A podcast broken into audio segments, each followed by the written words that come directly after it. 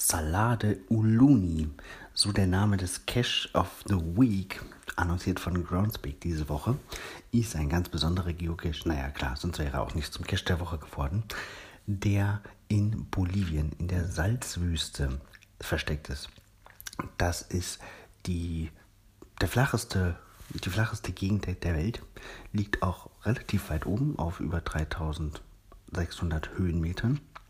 Und um dorthin zu kommen, ist ein mehrtägige, eine mehrtägige Anreise über sehr, sehr schlechte Straßen, am besten mit einem Geländewagen, notwendig. Also kein Drive-by, ganz bestimmt nicht. Da braucht man etwas mehr Zeit.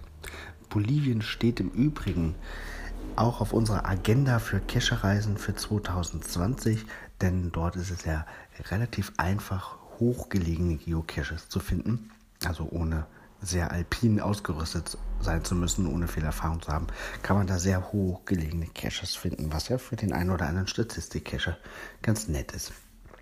Sieht auf jeden Fall beeindruckend aus, dieser Cache. Mal gucken, ob wir den auf der Cache-Reise dann auch mit erledigen. Nicht ganz so weit weg für die meisten von euch dürfte der Cache die Beute sein. Ein neuer Geocache von uns, ähm, vom Geoheimnisträger. Den haben wir in Nürnberg versteckt. Es handelt sich dabei um ein Buch, ein Geocache im Schaufenster eines Bücherladens. Und der ist schon ziemlich besonders. Ich werde hier mal ein Video verlinken. Aber Vorsicht, das enthält viele Spoiler.